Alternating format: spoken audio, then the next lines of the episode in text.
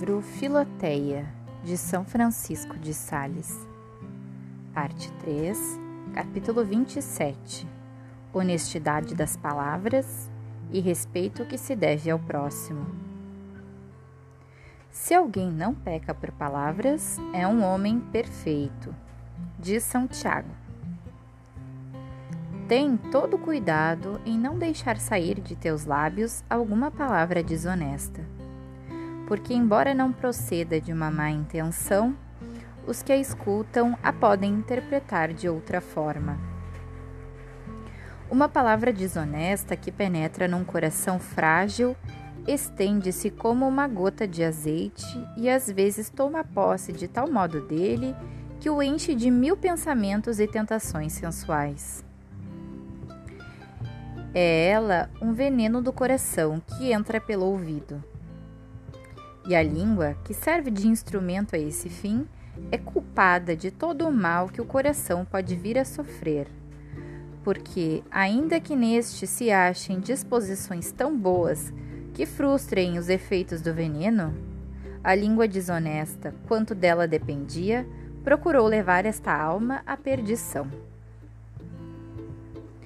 Nem se diga que não se prestou atenção, porque Nosso Senhor disse que a boca fala da abundância do coração. E mesmo que não se pensasse nada de mal, o espírito maligno o pensa, e por meio dessas palavras suscita o sentimento mal nos corações das pessoas que as ouvem. Disse que quem comeu a raiz denominada angélica fica com um hálito doce e agradável aos que possuem no coração o amor à castidade que torna os homens em anjos na terra, que só tem palavras castas e respeitosas. Quanto às coisas indecentes e desonestas, o apóstolo nem quer que se nomeie nas conversas, afirmando que nada corrompe tanto os bons costumes como as más conversas.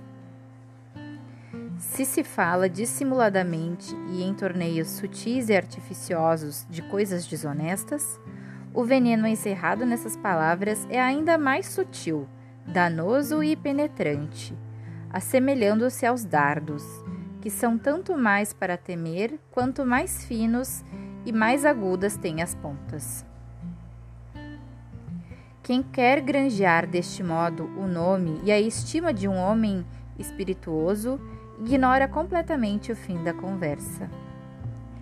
A conversa deve parecer-se com o trabalho comum de um enxame de abelhas para fazer um mel precioso.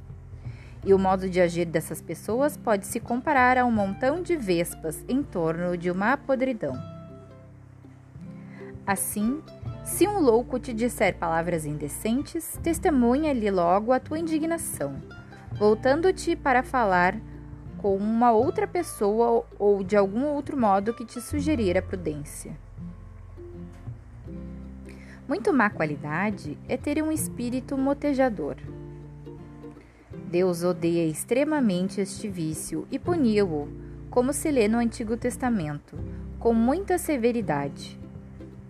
Nada é mais contrário à caridade e máxime à devoção que o espírito que o desprezo do próximo.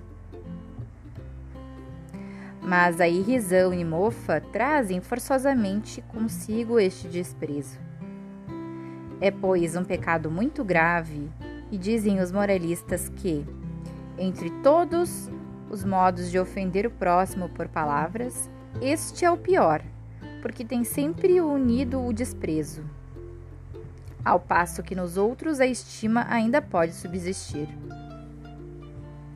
Mas quanto a esses jogos de palavras espirituosas com que pessoas honestas costumam divertir-se, com certa animação, sem pecar contra a caridade ou modéstia, são até uma virtude que os, os gregos chamam de eutrapélia, ou arte de sustentar uma conversa agradável.